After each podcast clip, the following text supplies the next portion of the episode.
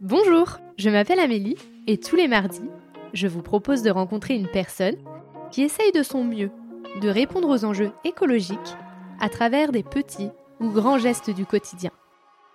J'espère que vous écouterez avec affection leur chemin, leur combat, leur colère, ainsi que leur joie, leur fierté et leurs bons conseils. Évidemment, nous pouvons mettre de la douceur et de l'optimisme dans l'écologie. À travers ces épisodes, je souhaite semer des petites graines qui permettront, évidemment, de faire éclore de nouvelles croyances.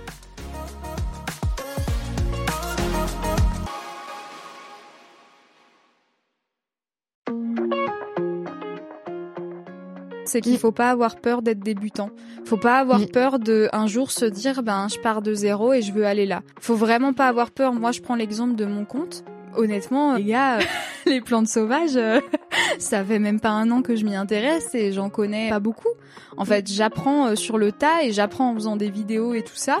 Vous avez le droit de vous tromper. Ça m'arrive de me tromper. Faut juste se corriger et voilà, faut faut vérifier ses, ses sources et tout ça.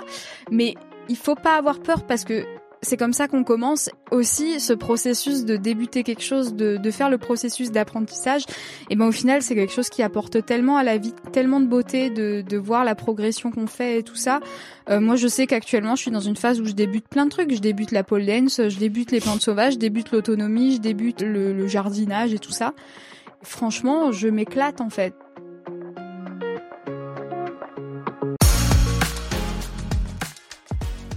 Aline est touchante par son honnêteté, son authenticité et sa prise de recul sur elle-même, sa vie, la société.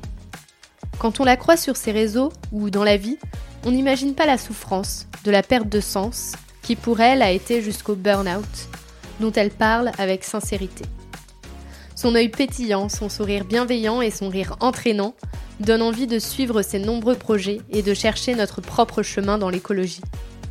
Aline a une belle influence qui emmène de la curiosité et de la joie à travers ses posts Instagram sur Beignet de Consoude. Je vous laisse en compagnie d'Aline.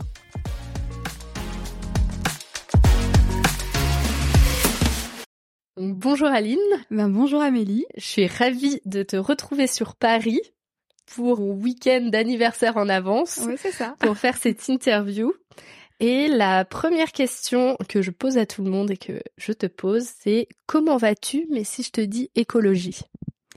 Eh ben écoute, bah, je dirais que c'est mitigé, je pense un peu comme tout le monde, parce que bah, moi, on va dire dans ma vie, euh, ça, ça, peut aller, voilà. Mais voilà, j'ai pris conscience de pas mal de choses ces dernières années. J'oriente ma vie maintenant euh, différemment en fonction de ça, et c'est sûr que quand on voit bah, tout ce qui se passe actuellement, bah il y a de quoi s'inquiéter. Et surtout quand nous après on essaye de ben, de s'orienter un peu vers des choses du coup différentes qui vont dans le sens de l'écologie, qu'on prend des choix et qu'en en fait on se retrouve face à des gens qui ben parfois euh, stigmatisent ou voilà il y a beaucoup de jugements aussi. Du coup voilà je pense que c'est c'est mitigé parce qu'on fonce droit dans un mur mais on n'est pas beaucoup à s'en rendre compte. Voilà. Et comment toi tu te présenterais mais sous le prisme de l'écologie?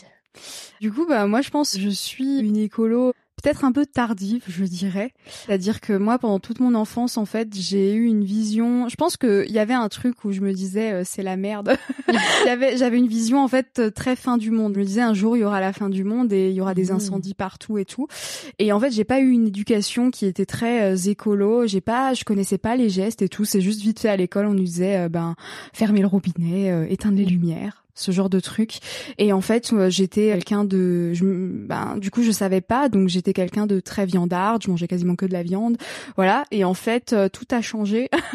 je pense le, le premier déclic, ça a été, ben, du coup, quand j'ai fait mes études en Inde, j'ai rencontré des étudiantes allemandes qui voilà, pour la petite anecdote, elles m'ont filé leur dessert et moi, je pensais du coup qu'elles étaient allergiques et je leur ai demandé et elles m'ont dit non non, on est vegan. Et moi, vegan, dans ma tête, je savais pas ce que c'était. Et pour, mais c'était péjoratif. Je savais que c'était mm. une insulte. Voilà. Et je me suis dit, ok, chelou, mais je veux pas attendre la conversation, donc euh, voilà. Et le soir, je google le mot et voilà, en une nuit, je change totalement mon mindset euh, par rapport à, à, ça. Et en fait, je dirais que je rentre un petit peu plus dans ce côté euh, écologique à ce moment-là, parce qu'en fait, autant je pense durant mes études, j'ai pris conscience de pas mal de trucs, mais c'était un peu de l'écologie. Voilà, j'ai fait mes études à Sciences Po, et donc c'était un peu de l'écologie. Aujourd'hui, je qualifie un petit peu de ouais, euh, c'est juste, tu dis que t'es écolo, tu tries tes déchets, mais mmh. au fond, tu, tu fais pas grand-chose en fait, voilà. Et en fait, au moment où je suis devenue végane, ben c'était pour l'éthique par rapport aux animaux, mais en fait, j'ai pris conscience de beaucoup, beaucoup de choses au niveau écologique. Et en fait, ça, c'est devenu de pire en pire du coup, parce que forcément, quand on met un pied dedans, ben on, ouais, on se prend pas mal de trucs dans la figure. Et en fait, euh, le l'autre déclic que j'ai eu, et celui-là, c'est le plus important de ma vie, ben c'est au niveau du Covid. Et en fait, bêtement, on entend parler des pénuries alimentaires dans les supermarchés. Mmh. Et, et en fait, là, j'ai le déclic, je me dis, euh, ouais, mais s'il y a plus de supermarchés, bah, tu fais comment? Parce que je te rappelle que tu sais pas planter une carotte, je te rappelle que que tu sais rien faire. euh, voilà. Et en fait, c'est à ce moment-là où j'en parle avec mon copain. Mmh. Et en fait, parce que moi j'ai toujours cette vision de la fin du monde, euh, que voilà, j'ai pas vraiment creusé plus loin ce sujet. Et en fait, lui, il a une vision totalement différente et il me dit non, non, mais il y a le concept d'effondrement, machin, moi je connais pas. Et en fait, voilà. En discutant avec lui, je me rends compte que lui, il a une vision un peu plus optimiste de l'avenir et je me dis attends, il y a un problème là. et en fait, on commence à regarder, ben forcément Covid, on a le temps. on commence à regarder plein de vidéos sur YouTube sur la permaculture, sur bah, la collapsologie, l'effondrement. Et ouais, je prends là je prends conscience d'un d'autres choses. Parce qu'en fait autant avant c'était j'étais dans la vision ah, c'est c'est le bordel vraiment c'est horrible et tout faut trouver des solutions pour régler les problèmes. Mais autant je voyais pas d'avenir désirable mmh. pour euh, pour personne en fait. Et là on va dire que me renseigner sur la permaculture et tout ben c'est la première fois de ma vie que j'ai vu en fait un avenir désirable se dessiner. Et c'est là aussi où j'ai pris conscience de pas mal de notions style sobriété heureuse et tout ça. Et en fait j'ai décidé de complètement changer du coup euh, le ben, le sens de ma vie et les choix que je faisais en fonction de ça. Et, et je dirais que du coup euh, voilà je suis une écolo tardive mais heureusement quand même il y a eu un, un petit déclic. Et aujourd'hui, j'essaye de. Je pense qu'on en parlera plus tard dans le podcast, mais en tout cas, euh, j'essaye de, de promouvoir un avenir désirable. On va dire que ça c'est mon but aujourd'hui. Ouais, c'est donc une écolo qui essaye d'être heureuse dans un monde euh, qui qui coule. voilà. Je dirais ça.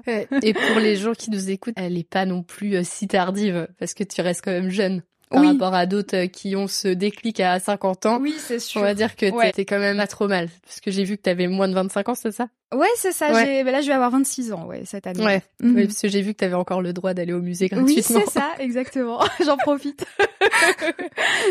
Par rapport à tout ce que t'as dit, donc toi, t'avais une, la fin du monde pour toi, c'était quelque chose qui allait arriver quand t'étais petite. Ah ouais, j'étais obsédée par ça. Je faisais des cauchemars et tout. Et avant même que tu, tu croises l'écologie dans ta vie, est-ce que le monde qu'on t'offrait, tu trouvais que c'était un monde idéal ou pas du tout? Ben, en fait, je pense que j'avais pas les clés pour comprendre un petit peu tout ce que je vivais, mais je sais que dans ma tête, ça n'allait pas. Ben, très jeune, j'ai eu beaucoup d'épisodes dépressifs par rapport à l'avenir et tout ça. Et en fait, je pense que je pense que l'écologie c'était quelque chose qui était insidieux parce que voilà j'avais toujours je faisais des cauchemars autour de la fin du monde ce genre de choses et en fait en même temps ben, je pense que j'ai été, on m'a transmis une peur du chômage, mais vraiment très très forte. Mmh.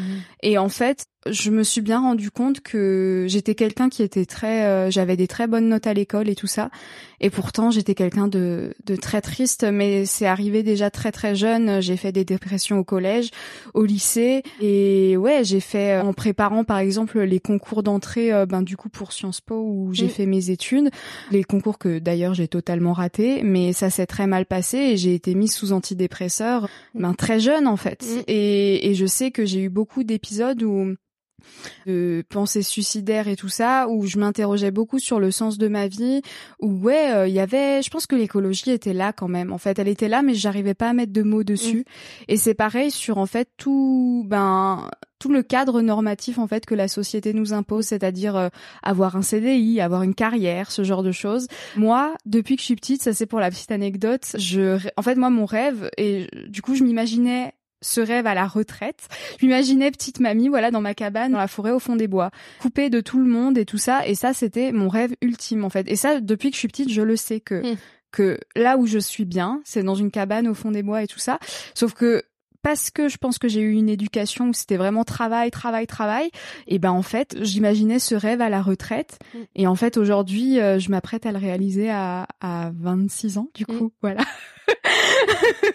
et oui, et pour revenir là-dessus, donc le sens de la vie, tu l'as trouvé aujourd'hui. Et comment comment tu le réalises? Alors du coup, ben, voilà. Alors je parlais justement de ce déclic au moment du Covid, et donc en fait avec mon copain, on donc à l'époque on habite à Strasbourg, encore dans mon petit appart étudiant, ce qui nous permet de faire pas mal d'économies du coup pendant le Covid. et en fait, on décide en regardant toutes ces vidéos, on se dit ouais mais on veut ça, on veut faire notre potager, tendre vers l'autosuffisance, tout ça. Et donc on se dit on va acheter et rénover une maison. Et donc on se laisse un an pour la réflexion. Moi à l'époque j'ai j'ai un boulot et tout ça sur Strasbourg. Et donc je décide euh, au bout d'un an, on se dit fin décembre, voilà, on, on décide si oui ou non on va vers cette ville-là ou pas. Et en décembre, il n'y avait pas de questions à se poser. On mhm. voulait quand même partir. Donc moi, je réussis à négocier avec euh, mon entreprise. Euh, ils ont été très cool de me laisser partir en télétravail à la campagne mhm. et euh, de continuer du coup à bosser pour eux quand même. Et donc à l'époque, on est vraiment sur ce côté la rénovation et tout. Sauf que je sens très bien qu'il y a un truc qui va pas. Que moi, je me sens pas de les travaux, je veux pas être dedans toute ma vie. Et au niveau du budget, ça me faisait un peu stresser parce que le budget pour rénover un truc, euh, c'est très très important. Et donc en fait, on se rend compte au, au fur et à mesure que ce projet-là, il n'est pas adapté pour nous. Et en fait, donc on déménage à la campagne, donc on décide d'aller dans le Cantal. Donc on part de l'Alsace vers le Cantal. Mon copain trouve du boulot là-bas. À la base, on était vraiment parti sur ah, la Dordogne. La Dordogne, on veut que le Périgord noir, euh, voilà. et en fait, on se rend compte qu'il y a beaucoup d'autres coins qui sont très sympas dans la région là-bas. Et donc on part d'abord dans le Cantal, ce qui va durer du coup deux ans. Et c'est une vie totalement euh, différente. On est dans un petit village de 1500 habitants, mais où il y a tous les services quand même. Il y a un cinéma et tout, donc une vie super agréable là-bas. Et donc je deviens néo-rural. Donc c'est mm. comme ça que j'entre déjà dans un pied vers mon rêve. Et en fait, on se rend compte, voilà, que le projet de rénovation c'est pas pour nous. Et donc on tombe sur les habitats légers et mm. notamment la yourte contemporaine. On a un gros coup de cœur. Et donc à partir de, je dirais, d'octobre de la fin de l'année dernière on s'est mis dans une recherche intensive de terrain et au bout de six mois, on a trouvé un terrain qui était vraiment bien pour nous et on a entamé les démarches pour ben, du coup euh, obtenir le permis de construire pour construire notre yourte. Et donc pour faire la petite chronologie pour que les gens réalisent un petit peu combien de temps ça prend, on a signé le compromis de vente du terrain en février, on a déposé notre permis seulement en août et là du coup fin du mois normalement je devrais avoir ma réponse, mmh. mais c'est pas gagné. Mais voilà. Et pour Enfin, comment ça se fait que c'est qu'en août que vous avez déposé euh, Eh ben, en fait, on a pris euh, vachement de temps. Alors, je donne le, petit tips déjà pour euh, les gens, c'est que si vous voulez construire des habitats alternatifs et tout ça, comme c'est un peu compliqué, je pourrais mm. en parler, mais avec euh, les mairies et tout ça, on a quand même eu la chance de pouvoir signer une clause dans le, dans le compromis de vente que si le permis de construire n'est pas accepté, on perd le terrain et on paye rien. Parce que sinon, tu te mm. retrouves avec un terrain sur les bras. Bah oui. C'est ballot, voilà. Et du coup, à la base, voilà, c'est pas très, c'est le chemin en fait, mais nous, on était parti sur un délégué à quelqu'un. Mm. Et au final, cette personne a signé un contrat d'exclusivité avec une entreprise de yourte et c'était pas l'entreprise avec laquelle on allait construire notre yourte. Donc voilà, tout le schmilblick et tout, et aussi le fait que ce soit des démarches qui où on n'y connaît rien, on stresse et tout, et en fait on met un peu de temps du coup mm. à le faire. Et donc au final, le temps qu'on fasse les choses, on est en juin. On réussit à faire la majorité des trucs en juin, sauf que après, tu as encore des délais supplémentaires pour l'assainissement. On a eu la réponse seulement fin juillet, alors qu'on a déposé le dossier fin juin. Donc voilà, ça, ça a mis mm. un mois pour que on nous accepte d'avoir des toilettes sèches et une phytoépuration. Voilà. D'ailleurs, démarche que j'ai, appris récemment que c'était payant. voilà aussi pour euh, le service public. Et en fait, du coup, on a, là, on, on a pu le déposer en août. Et maintenant, on attend la réponse. Et normalement, maintenant, les délais, c'est deux mois. Donc euh, là, je devrais avoir la réponse euh, prochainement. Et pourquoi la yourte? Alors pourquoi la yourte? Au-delà de juste, euh, on a vu le truc, on a eu un coup de cœur immédiat. En fait, on s'est rendu compte que nous, on était vraiment on n'avait pas besoin de grand chose. On était, on voulait quelque chose de voilà de, de correct. On s'est rendu compte là quand on était à Murat, le Cantal, que un appartement en fait ça nous suffisait pour vivre. Et donc euh, on a pris la surface d'un appartement, donc 80 euh, mètres carrés à peu mmh. près. Et en fait la yourte c'est un habitat qui prend qui a peu d'emprise au sol du coup. Alors elle est quand même fixée au sol avec des plots euh, béton, c'est le truc un peu moins écolo du truc, mm. mais voilà, pour des raisons d'économie on fait ça. Et en fait c'est un cercle de 8 mètres de diamètre, donc en fait ça prend vraiment pas trop d'espace sur ton mm. terrain. Et au final euh, à l'intérieur tu as, c'est comme un appart en bois en fait avec des pièces séparées parce que c'est une yourte contemporaine, c'est pas les mm. yourtes mongoles qu'on s'imagine où tout est dans la même tout est dans la même pièce, c'est un peu plus haut et euh, ça reste rond et en fait ce qui est super, c'est que c'est un habitat qui est bioclimatique du coup, il n'y a pas de déperdition de chaleur comme c'est rond, la chaleur elle va pas dans des coins voilà. Et nous ce qui nous a séduit, c'est qu'en fait sur le toit, il y a une sorte d'hublot qui laisse passer la lumière et la nuit on peut voir les étoiles euh, dans ce hublot. Et ça ça nous a fait complètement craquer. Et en fait le fait d'habiter dans un habitat rond, ouais, c'est enfin on on a su que c'était ça et il y avait d'autres projets, hein, bien sûr. Il y a les tiny house, il y a d'autres trucs, les maisons de Hobbit. On s'est renseigné aussi dessus parce que forcément, moi, c'est un, grand rêve, les maisons de Hobbit. Mais la yourte, c'est quand même le bon compromis entre tout ça, entre la, parce que on, on veut être au contact de la nature, au contact de l'extérieur. Et la yourte, on a trouvé que c'était l'habitat qui, qui nous correspondait le mieux. Ouais, c'était vraiment une question de feeling. Et après, on s'est renseigné sur si vraiment c'était confortable pour habiter et tout. Du coup, a priori, voilà, on se lance dans l'aventure. Et après, il y a eu une question aussi budgétaire et c'est-à-dire que c'est l'un des habitats actuellement à construire euh, les moins chers en France quoi. Donc euh, ça c'était aussi un truc. Parce que les tiny house c'est super mais depuis que c'est la mode ben c'est très très cher. Et pour le coup les yurts ben si on achète en kit, ce que les ce que la plupart des gens font, si on achète en kit, ben pour 80 mètres carrés, vous pouvez avoir une yourte entre 40 et 50 000 euros, ce qui est mm. déjà beaucoup moins cher qu'une mm. maison classique. Et en fait, là c'est le petit tips aussi que je donne, c'est que si vous voulez vous lancer dans l'autoconstruction, il y a des ateliers en France qui permettent en fait de faire des stages pendant une semaine. Donc ça, mm. tu construis ta maison en une semaine, ce qui est assez dingue. Et du coup, là, nous on a fait le calcul, notre yourte construite comme ça, elle va nous coûter 15 000 euros. Donc en termes budgétaires, hmm. on est bien. ouais. on est bien. Donc c'est cool, ouais. Et ça laisse du budget du coup pour d'autres trucs et, et ouais, c'est c'est la solution qu'on a trouvée qui voilà, ça matchait super bien. Voilà.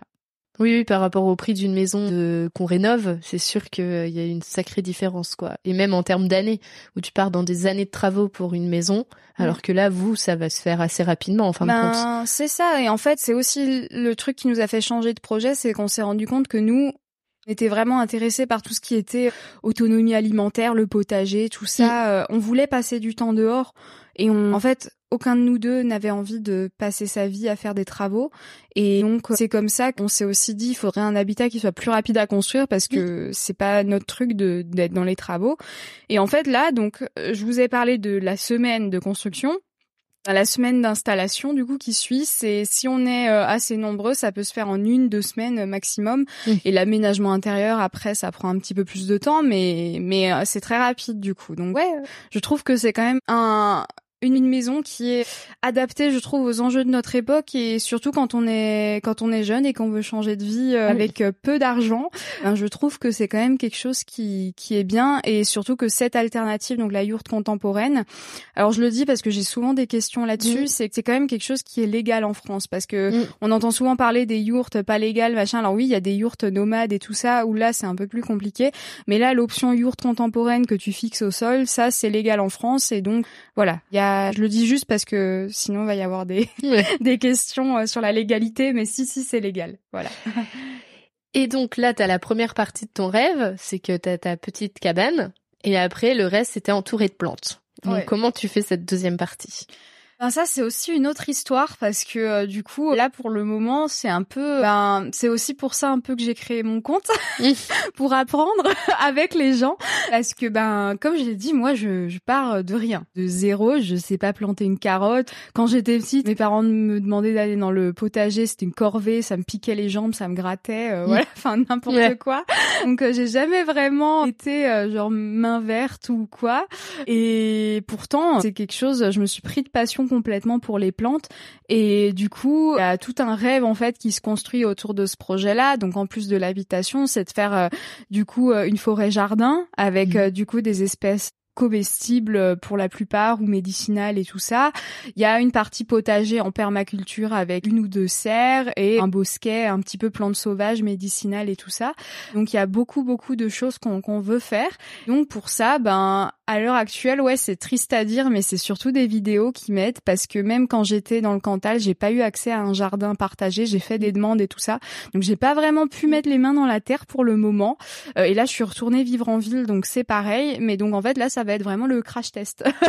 mais c'est un peu le, le, principe de mon compte. Hein. Donc comme je me dis, voilà, on apprendra sur le tas, et, et c'est comme ça qu'on qu'on va qu'on va y arriver. Et puis voilà. Mais j'aurai la motivation pour, donc euh, ça va aller. et donc ton compte Instagram, c'est Beignet de Consoude. C'est ça, ouais. Pourquoi ce nom? Alors beignet de consoude, ben en fait tout simplement euh, c'est le premier plat à base de plantes sauvages que j'ai mangé. Hmm. C'est mon amie qui est chef qui s'appelle euh, Justine Rist, elle est chef végane en fait et sur Instagram c'est Just Incredibly Veggie, je le, je le place euh, voilà. et en fait elle fait des trucs de, de malade avec la cuisine végétale et, et du coup un jour j'ai eu la chance d'être avec elle ben justement dans les Vosges, dans mon Alsace natale, chez Alain et Sabine que je salue s'ils écoutent ce podcast, qui ont qui habitent dans une maison qu'ils ont rénovée ils ont un jardin en permaculture, euh, voilà, ils font des stages permaculture et tout. Et j'étais chez eux avec Justine et elle nous a fait ça, des beignets de consoude. Et moi, je savais même pas ce que c'était euh, de la hmm. consoude, tout ça, mais c'était délicieux. et en fait, c'est à ce moment-là où j'ai réalisé, ouais, j'y connais vraiment que dalle en fait. euh, les trucs euh, genre tu les vois quand tu marches, tu dis c'est joli et tout, mais tu connais vraiment que dalle. Et, ouais, moi en fait, donc je suis aussi quelqu'un qui suis très gourmande, voilà. Et donc quand je cherchais un nom pour mon compte Instagram autour des plantes sauvages, ça s'est un peu mm. imposé comme ça. Et aussi parce que le côté, euh, j'ai choisi la consoude aussi parce que donc c'est une plante que j'apprécie beaucoup. Bah déjà c'est une plante médicinale euh, exceptionnelle parce que bah la consoude elle soude comme son nom l'indique, donc elle soude les os. Enfin elle permet de régler des trucs de façon assez miraculeuses. Et au-delà de ça, c'est une plante qui est assez controversée parce que en fait, autant nos ancêtres en mangeaient, autant aujourd'hui on nous dit faut pas, faut surtout pas en manger parce qu'elle contient des alcaloïdes pyrrolysiniques du goût qui attaquent le foie. Euh, voilà, pour autant j'en ai mangé, je suis pas morte, mais voilà, il faut en manger avec parcimonie en petite mm. quantité. Et donc en fait, je trouvais que c'était pas mal pour ce nom-là de c'était à la fois la petite histoire c'est la première plante que j'ai mhm. mangée mais aussi tu vois c'est une plante controversée et du coup c'est intéressant de savoir en fait un petit peu tout tout ce qu'on sait sur les plantes. Et ce que j'adore aussi dans dans la botanique c'est le domaine de ce qu'on appelle l'ethnobotanique. Donc c'est l'usage et le folklore autour des plantes donc les mhm. légendes mais aussi euh, tout ce qu'on fait avec cette plante là depuis la nuit des temps. Mhm. et du coup c'est quelque chose qui me passionne. Et donc voilà un petit peu pourquoi mon compte s'appelle comme ça euh, je trouvais que c'était sympa voilà. Oui puis tu fais beaucoup. Tu vois moi je suis étonnée qu'en fin de compte tu n'y connaisses rien, parce que moi j'ai appris plein de choses grâce à ton compte Instagram. Donc bah merci déjà ah, bah, pour ça. et en plus de ça, dans tes vidéos, t'es très joviale, t'es pleine de joie, et c'est aussi pour ça que que je t'ai suivi et que je t'ai demandé de venir aujourd'hui. C'était vraiment pour euh, l'énergie que tu dégageais. Donc, euh, donc ouais, moi j'ai. Est-ce que toi tu te sens heureuse aujourd'hui? Bah écoute, euh, c'est bah, c'est une question compliquée parce que pour la petite histoire, moi j'ai fait un burn-out professionnel l'année dernière et j'ai mis bah, là on est un an et demi plus tard, euh, c'est toujours un peu compliqué mais j'ai mis bien un an à m'en remettre de thérapie, de machin comme ça. Donc je dirais que le tout avec l'écologie et tout ça, il y a des hauts et des bas mmh. forcément. Euh, je suis encore sous traitement, je suis encore sous antidépresseur. Donc je sais que j'ai cette personnalité qui heureusement est revenue parce que ça fait plusieurs années qu'il y avait plus vraiment de sourire sur mon visage. Mm. Je pense que je me suis fait dévorer par mon travail et c'est aussi mm. là où je me suis mm. rendu compte que un avenir désirable, ben ça passe aussi par l'aspect professionnel du truc en fait. Et j'ai remis pas mal de choses en question en fait avec ce burn-out et du coup ben Ouais, on... je dirais que je pense que je vais vers une vie heureuse. Je, j'apprends au fur et à mesure à vivre une vie heureuse, mais ça implique de remettre beaucoup, beaucoup de choses en question, de faire un gros travail sur soi, parce que ça va totalement parfois à l'encontre de ce qu'on nous dit. Euh, moi, c'est alors voilà, ça peut ça peut paraître bête hein, pour certaines personnes, mais avant mon burn-out, je je savais pas qu'on avait le droit de prendre du temps pour soi. Je culpabilisais dès que je lisais un livre ou que je regardais une série, je me disais euh, c'est pas bien, faut pas faire ça, t'es en train de de de glander, de rien foutre, il mm. faut pas rien faire et tout ça. J'avais pas de passion parce que forcément, bah, les passions, je les catégorise dans le truc euh, qui sert à rien et qu'il faut surtout pas faire. Je culpabilisais et donc ça passe par plein de choses. Donc s'il y a des gens qui écoutent ce podcast et qui actuellement galèrent avec leur santé mentale et tout ça, ben je peux recommander pas mal de trucs parce que voilà, moi je suis complètement là-dedans, mais Déjà, il y a un truc qui m'a vachement aidé, c'est la reconnexion à la nature, et c'est aussi pour ça que Beignet de Consoude m'a un petit peu sauvée dans, mm. cette histoire-là. Que ça parte juste aller marcher un petit peu. La marche, c'est vraiment un super outil euh, thérapeutique, mais euh, s'émerveiller de la simplicité des choses et reprendre conscience que la vie, c'est maintenant au quotidien et qu'en fait, euh, il y a plein de choses qu'on nous impose et tout ça, et en fait, non, ça n'a pas d'importance. Ce qui compte, c'est toi là maintenant. Mm il y a la remise en question un petit peu de notre modèle mmh. capitaliste. Il y a, il y a ce côté-là, c'est de savoir, oui, être en CDI toute sa vie, est-ce que c'est vraiment quelque chose qui va te rendre heureux? Est-ce que euh, bosser de 9h à 17h tous les jours devant ton bureau, c'est quelque chose qui te rend heureux?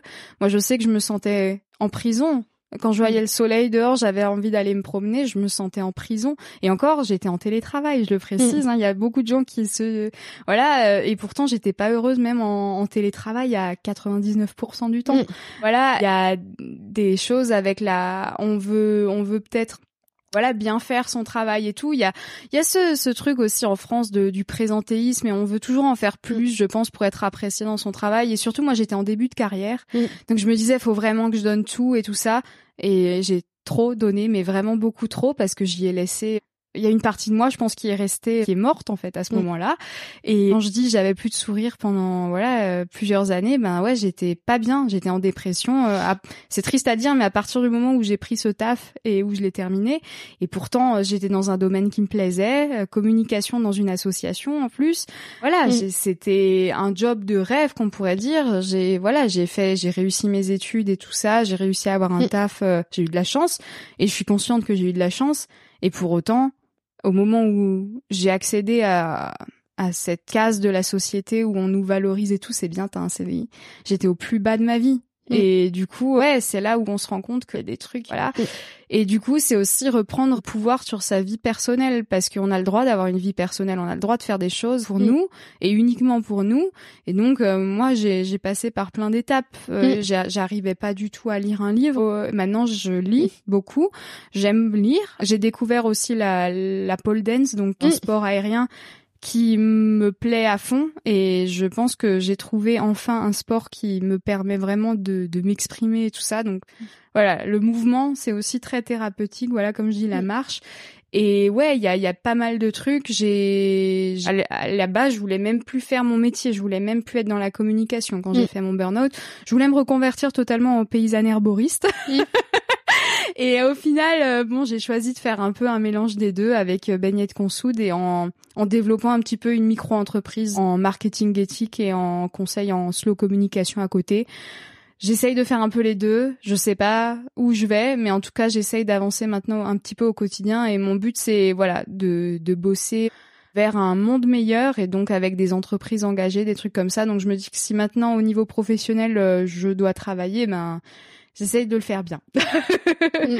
voilà. En fait, ce que je retiens dans ce que tu viens de dire, c'est que aux yeux de la société, t'étais parfaite dans le sens où t'avais réussi tes études, t'avais un CDI, genre euh, même pour euh, beaucoup, euh, bah, parce que je pense que nos parents, ils ont à peu près le même âge, parce que je suis pas beaucoup plus vieille que toi.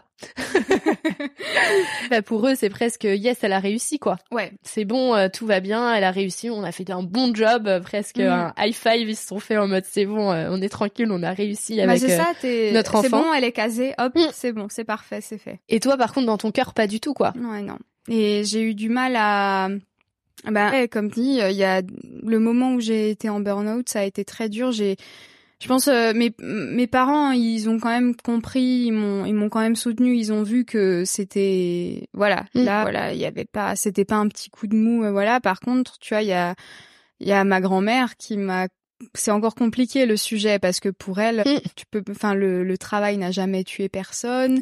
C'est surtout une question de volonté. Mm. Et ça c'est une ça c'est une phrase qu'on m'a dite aussi avant mon burn-out que si on veut on peut machin et ben ça c'est un truc où mm. je l'ai vachement remis en question ce truc là et ouais je suis il y a une partie de moi qui est encore très très en colère par rapport à, à, beaucoup de choses dans notre société et où je me rends compte que ouais on pourrait faire les choses tellement différemment. Mm.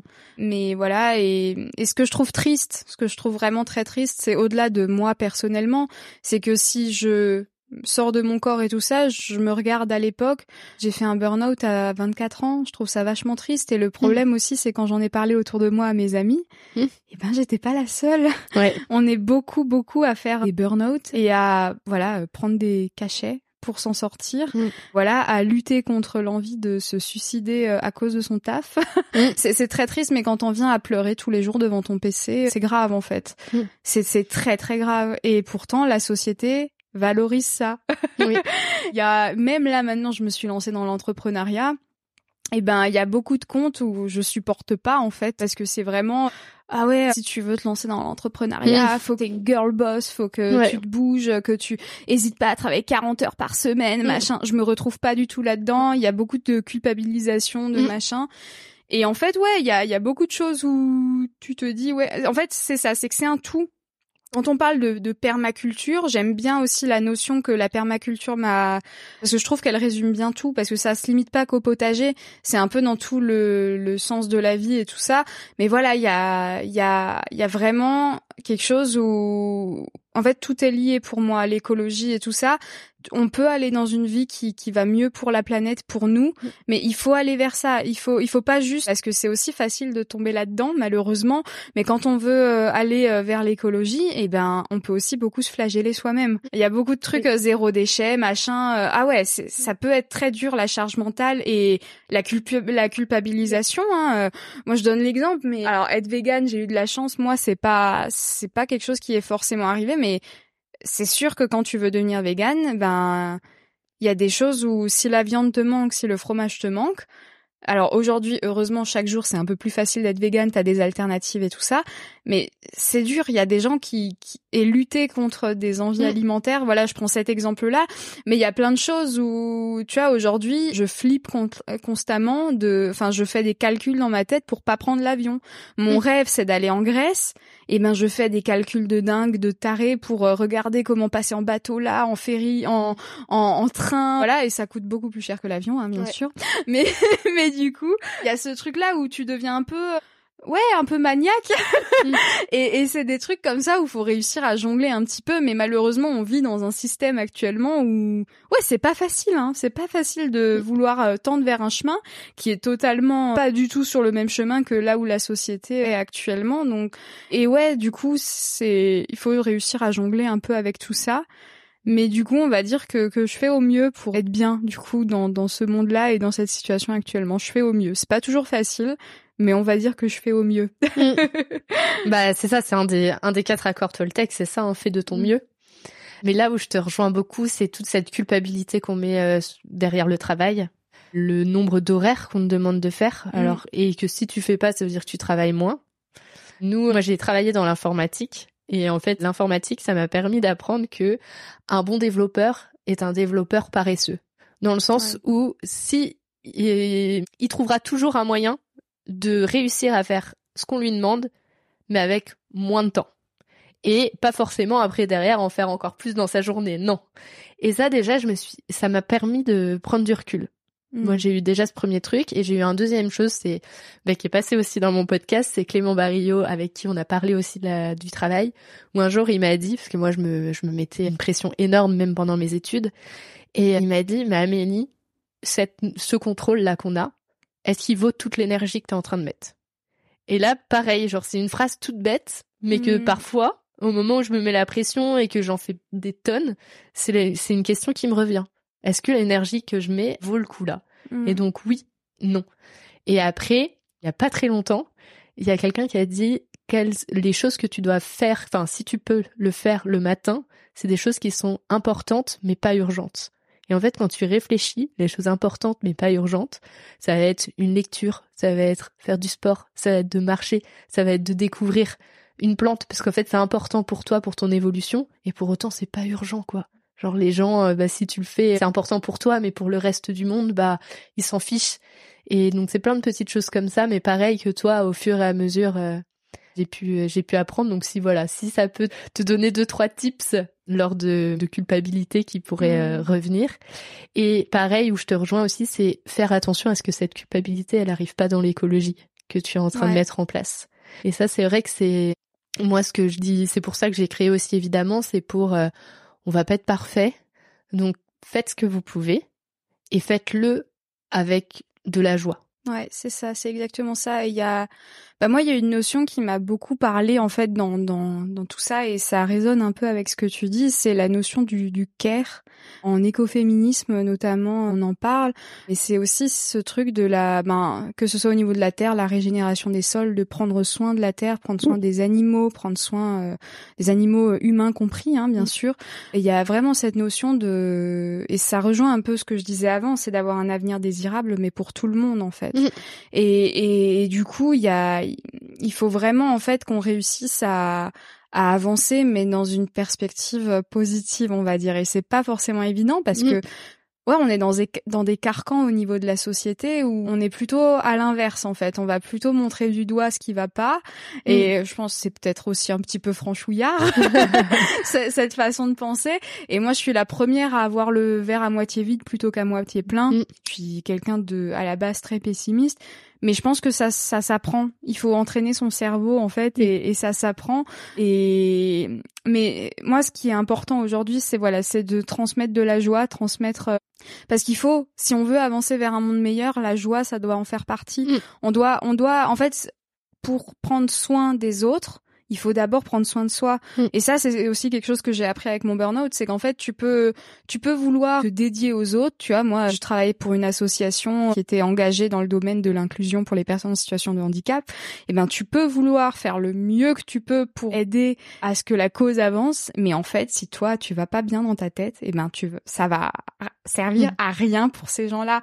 Et en fait, ça, c'est un truc qui est hyper important et aussi parce que le fait d'avoir créé ce compte, ben j'échange du coup beaucoup beaucoup avec plein de gens mm. et je me rends compte qu'on est beaucoup en fait à à pas trop savoir où on en est et du coup au quotidien ça c'est quelque chose de très perturbant et et vraiment des fois douloureux, il y a de la souffrance derrière tout ça aussi et je pense qu'aujourd'hui il faut vraiment qu'on qu'on s'attache à mettre de la joie dans notre vie. Il faut qu'on soit mm. heureux en fait parce que personne va le faire à notre place en fait. Personne va va nous rendre heureux à notre place. Il faut que nous-mêmes on prenne ce temps, on trouve euh, ce qui nous rend heureux et voilà et et c'est un pouvoir aussi qu'il faut reprendre. Qu'on, mm. je trouve aussi que la société nous enlève un petit peu ce pouvoir-là. Bon, je parle beaucoup de la société machin, mais en fait, il faut aussi reprendre le pouvoir sur sa voilà sa vie personnelle, sa joie personnelle. C'est super important. Mm. Et est-ce que voilà, c'est ça, c'est la phrase, c'est pour prendre soin des autres, faut d'abord prendre soin de soi. Mm. Voilà. Et la reconnaître en plus de ça, cette joie. Ouais, la reconnaître, ouais. Mm. ça, c'est aussi un travail. ouais. Parce que des fois, elle est là et en fait, on la voit pas. Et en fait, au moment où on est triste, par contre, la tristesse, on arrive à la voir. Ouais, ouais. Sans, mm. sans souci. Par contre, la colère, pareil. Il y a toutes les émotions qu'on nous a dites négatives, on arrive à les reconnaître parce que c'était les émotions qu'on devait cacher. Et par contre, les émotions qu'on ne devait pas cacher, donc qui ne dérangeaient pas, ben, on nous a jamais appris à les reconnaître. Et donc la joie, ça en fait partie. Ouais, c'est super intéressant, ouais. non, non, c'est ouais, c'est vrai. donc tu disais qu'aujourd'hui, tu as plein de personnes qui te parlent. Ouais.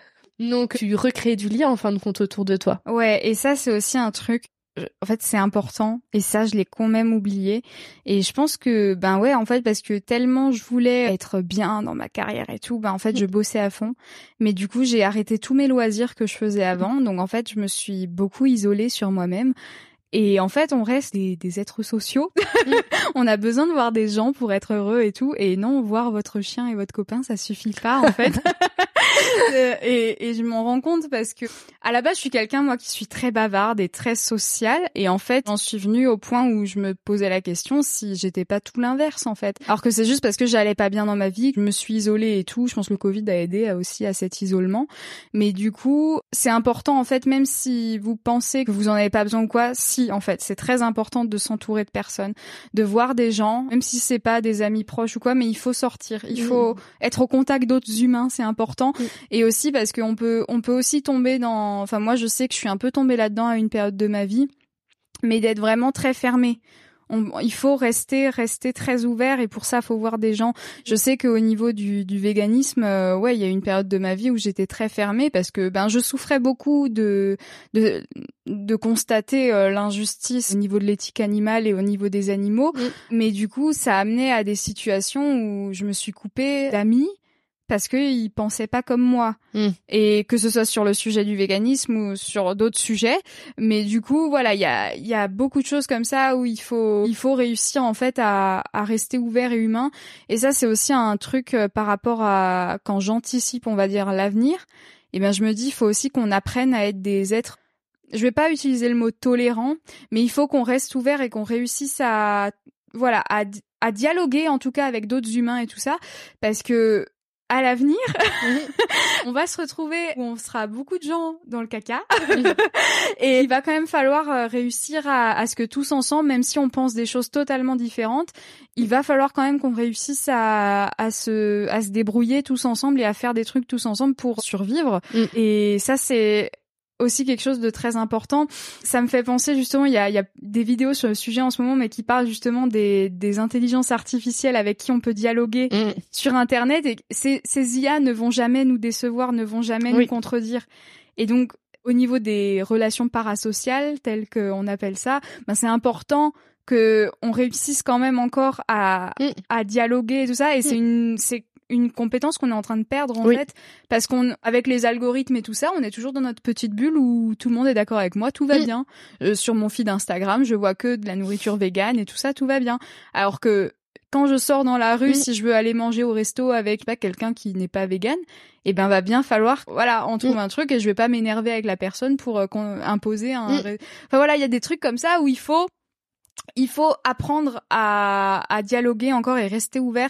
Mm. Et c'est quelque chose où, dans l'écologie, je pense, voilà, faut pas tomber dans un entre-soi. Mm. C'est important quand même. Et ça fait, mine de rien, on pourrait penser le contraire, mais ça fait beaucoup de bien. ça fait beaucoup de bien quand même de, de, de s'ouvrir à plein de gens qui pensent de plein de façons différentes. Ouais. C'est sûr, c'est des fois, c'est parfois euh, énervant, Mm. mais c'est important pour l'avenir. Faut, faut le garder, ça. Ouais, parce que ça t'apporte en fait des choses différentes. Déjà de un, tu te rends compte que des fois il y a des croyances derrière, donc qui font que bah ils en sont pas encore rendus là où toi tu es. Ouais. Et donc là déjà toi ça te permet aussi de de prendre soin de qui tu étais il y a quelques Mhm. années et te dire bah en fait c'est juste que j'avais pas les mêmes croyances qu'aujourd'hui. Prendre soin de la personne que t'as en face en te disant bah oui bah c'est comme ça aujourd'hui elle, elle est comme ça et je l'accepte. Et euh, oui, j'a- j'avais pas fait le lien avec euh, les intelligences artificielles, mais oui, t'as totalement raison sur le fait qu'aujourd'hui on n'est plus habitué à être à être confronté. Sauf quand on est, on fait partie de la petite minorité où là il y a pas de souci, on vient nous confronter tous les jours et, et ça fait du bien de voir que des, des gens écolos pour discuter l'espace de même qu'une heure sur euh, et sans que personne nous contredise ou vienne nous titiller, Ouais, ça fait du bien, voilà, ça fait du bien. Mais c'est vrai que il y a, enfin moi si je parle pour moi, il y a aussi cette peur du conflit aussi qui peut y avoir. Ah oui, je l'ai aussi beaucoup. Ouais, de dire ah ouais mais là si je dis vraiment ce que je pense, est-ce qu'il n'y a pas un risque que je perde cette personne? Et il y a toute cette se dire bah là maintenant j'ai des valeurs, qu'est-ce que j'en fais? Ouais, c'est c'est compliqué parce que ben je pense en fait là on parle beaucoup des parfois alors là je vais je vais prendre vraiment mon exemple en tant parce que je- voilà dans le militantisme euh, antispéciste hein, tel qu'on l'appelle euh, au niveau euh, des animaux et tout ça, on parle souvent des des phases du militantisme et tout ça, le deuil, Mm. la colère, machin. Et je pense que ouais, je suis passée par une période où j'étais très militante à Strasbourg où je faisais beaucoup d'actions euh, antispécistes, faux sang, machin, ouais, euh, Mm. vraiment je sais qu'il y en a qui vont se dire ouais vraiment extrémiste et tout ça, mais oui, euh, je, enfin pour moi c'est important qu'on reconnaisse euh, les intérêts fondamentaux euh, des autres animaux, voilà. Et pour autant maintenant, avec le recul et parce que ça m'a fait beaucoup de mal aussi de militer. J'ai eu beaucoup de mal dans ma famille, beaucoup de mal avec mes amis. Voilà, on, on m'a quand même sorti que j'étais tombée dans une secte. Voilà, des trucs comme ça. Donc il faut réussir de nouveau à, à retisser du lien. Si on veut garder euh, sa famille, ben il Mm. faut aussi euh, Malheureusement, oui, les efforts, ils vont être dans un sens et c'est à vous de faire les efforts parce que les gens euh, en face de vous, je le dis, c'est triste, hein, mais vous vous faites traiter d'extrémiste et tout ça, mais les gens en face, ils vont pas, parfois eux, ils vont pas faire d'efforts pour vous accepter un peu plus. Mm. Donc voilà, c'est parfois c'est des compromis qu'il faut faire comme ça, faut mettre son ego de côté et se dire, bah voilà, j'assume mes valeurs, mais faut aussi euh, voir ce que moi je veux dans ma vie et j'ai quand même besoin de ma famille pour être bien. Donc euh, Mm. voilà. Et après ça, il y a, beaucoup de choses où, ouais, on- comme dit, moi là, j'ai, j'ai arrêté le militantisme parce que c'était devenu trop dur se faire insulter en manif. Euh, il y a une fois, il y a un mec en fait qui a failli me tabasser la gueule. Mmh. On s'est fait poursuivre euh, un mec avec un couteau. Euh, voilà, on s'est fait courir après. Ah oui. voilà, des trucs comme ça. Ça fait voilà, c'est, c'est rigolo maintenant, c'est rigolo. Mmh. Mais voilà, c'est pas sur le moment quoi. Voilà, au bout d'un moment, ça m'a fait. J'ai été angoissée de sortir de chez moi et tout ça. Donc, il y a un moment où j'ai dit, il faut faire une pause. Et je savais plus aussi quel militantisme était fait pour moi. Mm. Franchement, il y a tellement, et tu sais, ça se tire dans les pattes aussi. Mm. Dans le militantisme d'une cause en général, bah, t'as plein de mouvements différents et tout. Donc, ouais, au bout d'un moment, ça fait réfléchir. Et en fait, euh, je me suis retrouvée au fin fond de la campagne. Et là, tu te dis, dans le Cantal, en plus, mm. Hmm, va faire une manif. Ouais. ouais, non. Du coup, il y a, y a, ce côté-là aussi où tu te dis, euh, bah, qu'est-ce que tu fais? Et, et donc euh, maintenant, je sais que sur mon compte Instagram, il y a des sujets, je sais que je vais je les aborde par exemple, tu vois si là une fois j'avais fait une FAQ, il y a quelqu'un qui m'a posé une question sur la chasse. Mm. Et eh ben j'ai clairement dit ce que j'en pensais, que la chasse bah, pour moi euh, c'est mal. Voilà, cette personne-là m'a quand même envoyé des DM en me disant que être vegan, c'est une position totalement incohérente et tout. Alors ce que j'ai fait malheureusement, c'est que j'ai pas répondu à cette personne, j'ai supprimé son message parce que Autant le, en fait, le message en tant que tel, c'était clairement, tu sentais qu'il y allait rien qui allait se passer de mm. cette discussion. Mais après, au-delà de ça, je pense que c'est quand même difficile de d'assumer ses convictions parce que mm. tu sais derrière que tu peux te faire vachement euh, insulter et je suis quelqu'un d'hypersensible et donc je mm. sais très bien aussi que quand tu t'exposes sur les réseaux sociaux, tu peux te prendre beaucoup de choses et c'est parfois pas difficile à gérer mais même sur des sujets qui moi passe au-dessus euh, au-dessus de la tête mais tu vois une fois j'ai fait une vidéo. En plus je pensais vraiment c'était vraiment pas le point de la vidéo mais cette vidéo, du coup, elle a bien marché parce qu'il y a eu plein de commentaires négatifs sur euh, le fait que je sois contre le nucléaire. Mais du coup, voilà, et des trucs où, ouais, même le plus petit sujet insignifiant, ça peut, euh, voilà. Et c'est sûr que, tu vois, là, je publie des recettes véganes et tout, c'est toujours, je le dis de façon sympa et tout ça. Mais c'est sûr que je sais pas encore à quel point je peux aller loin dans dans l'affirmation de mes convictions et tout ça. Parfois ça fait peur, tu te dis je vais publier ça. Je sais qu'il y a des vidéos, tu vois, un peu plus affirmées sur le véganisme, mais pas c'est pas les vidéos quand je les tourne, c'est pas en mode culpabilisant ou des mm. trucs comme ça, mais c'est juste que j'appréhende les commentaires derrière. Ouais. Et en fait, des fois ça me fait hésiter à publier telle ou telle vidéo ou quoi parce que j'appréhende le truc, tu as parlé de la chasse, parler de des trucs comme ça, ça fait Surtout, tu vois, la chasse, c'est un bon exemple parce que quand tu vois des, des ben, Pierre Rigaud qui est naturaliste, lui, il se fait menacer de mort régulièrement sur les réseaux sociaux et tout ça.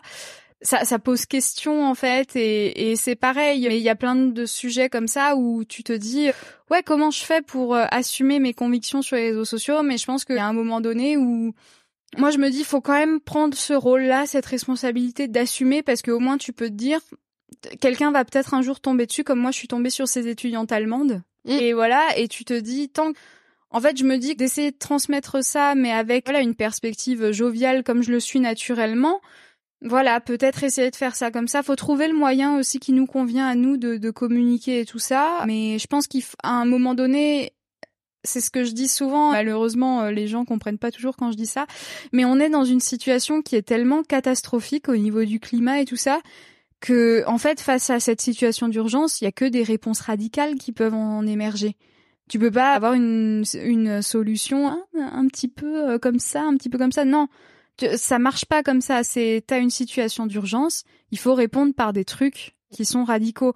Et là, les, les gens sont pas encore prêts à accepter ça mm. parce que voilà, accepter des solutions radicales, oui, ça demande des efforts, ça demande de changer ses habitudes et tout ça.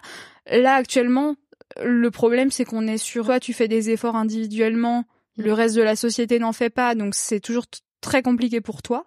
Mm. Mais du coup, ouais, euh, il y a, y a beaucoup de choses comme ça où je pense qu'il faut qu'on faut qu'on n'ait pas peur. Après, ça fait du bien, comme dit, de trouver des gens qui pensent exactement comme nous, c'est super. Mais en fait, il faut apprendre à gérer ça. Il faut apprendre à se détacher de, de la négativité des gens et tout. Et moi j'ai la chance tu vois d'avoir des gens autour de moi qui qui sont vraiment à prise de tête et tout là-dessus. Donc eux me permettent de prendre du recul et tout. Mm.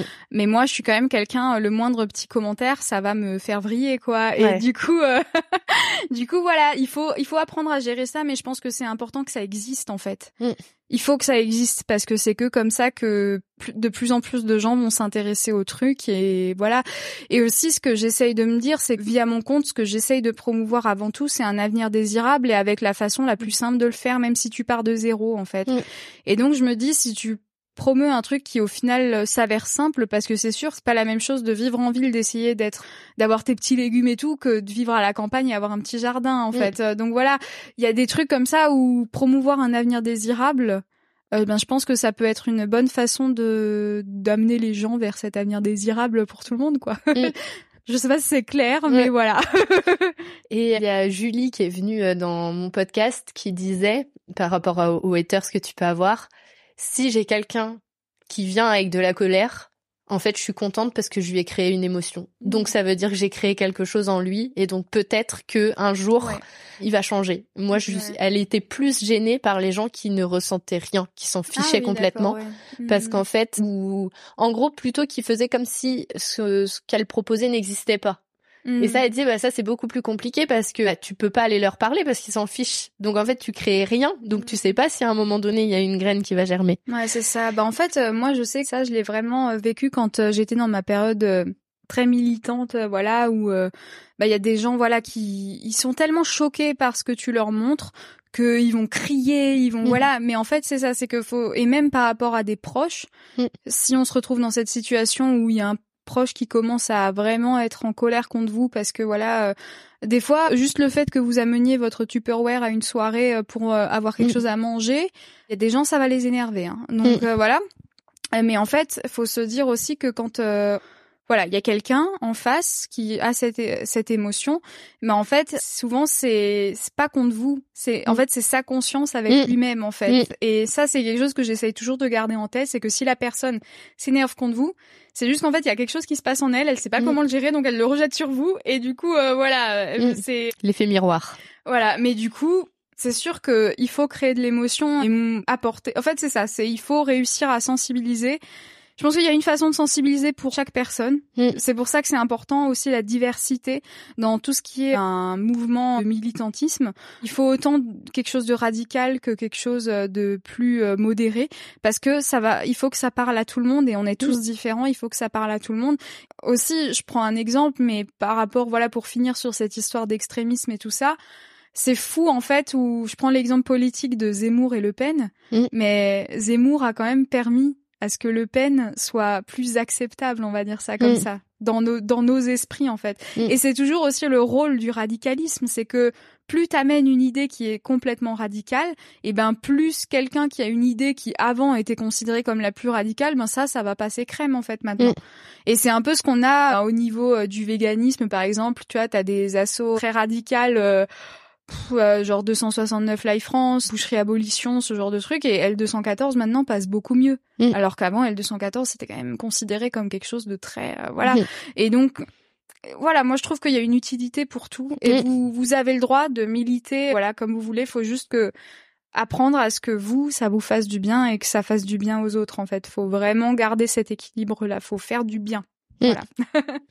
et en dernière question, ouais. qu'est-ce que l'écologie pour toi? Ah, alors l'écologie, bah pour moi en fait, comme je l'ai dit avant, ça regroupe vraiment. En fait, pour moi, c'est un ensemble. Faut vraiment voir ça comme un tout. C'est pas euh, une action par-ci, une action par-là. C'est c'est vraiment un, quelque chose de global. Il faut. C'est moi, j'ai vraiment cette notion. L'écologie, pour moi, il y a vraiment cette notion du, du prendre soin, du care qui est là.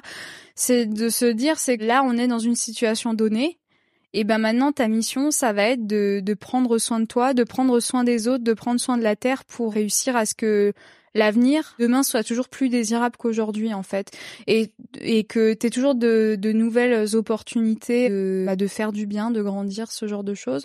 Et je pense que l'écologie au final c'est pour moi quelque chose de de très positif parce que ouais, on parle quand même de ben, de l'environnement, de la nature et tout ça. Moi, je trouve que c'est l'une des plus belles choses euh, qu'on ait la chance d'avoir sur Terre. Donc ouais, il faut il faut quand même qu'on qu'on en prenne soin et et ouais, c'est ça devrait être en fait pour moi ça devrait pas être un truc dans un un thème en fait dans un programme politique. Pour mm. moi, ça devrait être la base de tout. Mm. Voilà. Est-ce que tu veux rajouter quelque chose? Peut-être la, la, dernière chose que je veux rajouter, c'est ce que j'essaye un peu d'insuffler avec mon compte, c'est qu'il mm. faut pas avoir peur d'être débutant. Faut pas avoir mm. peur de un jour se dire ben je pars de zéro et je veux aller là. Faut vraiment pas avoir peur. Moi, je prends l'exemple de mon compte honnêtement, les gars, les plantes sauvages, euh, ça fait même pas un an que je m'y intéresse et j'en connais pas beaucoup. En fait, j'apprends euh, sur le tas et j'apprends en faisant des vidéos et tout ça. Vous avez le droit de vous tromper. Ça m'arrive de me tromper. Faut juste se corriger et voilà, faut faut vérifier ses, ses sources et tout ça. Mais il faut pas avoir peur parce que c'est comme ça qu'on commence aussi ce processus de débuter quelque chose, de, de faire le processus d'apprentissage. Et ben au final, c'est quelque chose qui apporte tellement à la vie, tellement de beauté, de, de voir la progression qu'on fait et tout ça. Euh, moi, je sais qu'actuellement, je suis dans une phase où je débute plein de trucs. Je débute la pole dance, je débute les plantes sauvages, je débute l'autonomie, je débute le, le, jardinage et tout ça.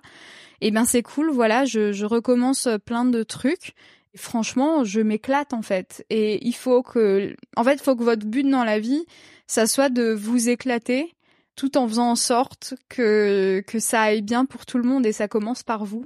Et ouais, il y a il y a plein de trucs comme ça où, comme dit, ouais, faut faut normaliser le fait d'être débutant, c'est pas non plus quelque chose qui est mm. vraiment accepté hein, euh, dans notre société. Et voilà, faut aussi se dire, ouais, les, les gens qui débutent, ben ils ont le droit. Je sais qu'il y a encore beaucoup de jugements et tout là-dessus. J'ai souvent des trucs, des messages, euh, ouais, mais tu parles de jardin-forêt, t'en as pas, t'es pas légitime, des trucs comme mm. ça. On s'en fout. On s'en mm. fout vraiment. Tant que vous vérifiez vos sources et que vous créez du, enfin moi je, je, je le dis pour moi, mais ma passion, voilà, c'est de créer du contenu qui va créer des émotions chez les gens, qui va permettre de faire avancer quelque chose.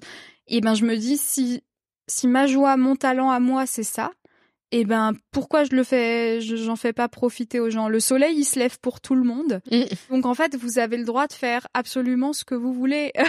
C'est juste voilà. Il y a maintenant en fait on est dans un état donné où il y a une situation d'urgence climatique et tout ça donc faut réussir à, à s'en sortir faut réussir à naviguer un peu entre tout ça mais on est beaucoup plus nombreux que ce qu'on croit on n'est jamais seul aussi ça faut pas l'oublier mais c'est que quand on se sent seul et ben en fait au final on n'est jamais seul. Il y a beaucoup de gens qui sont dans la même situation, à pas se sentir bien et tout ça.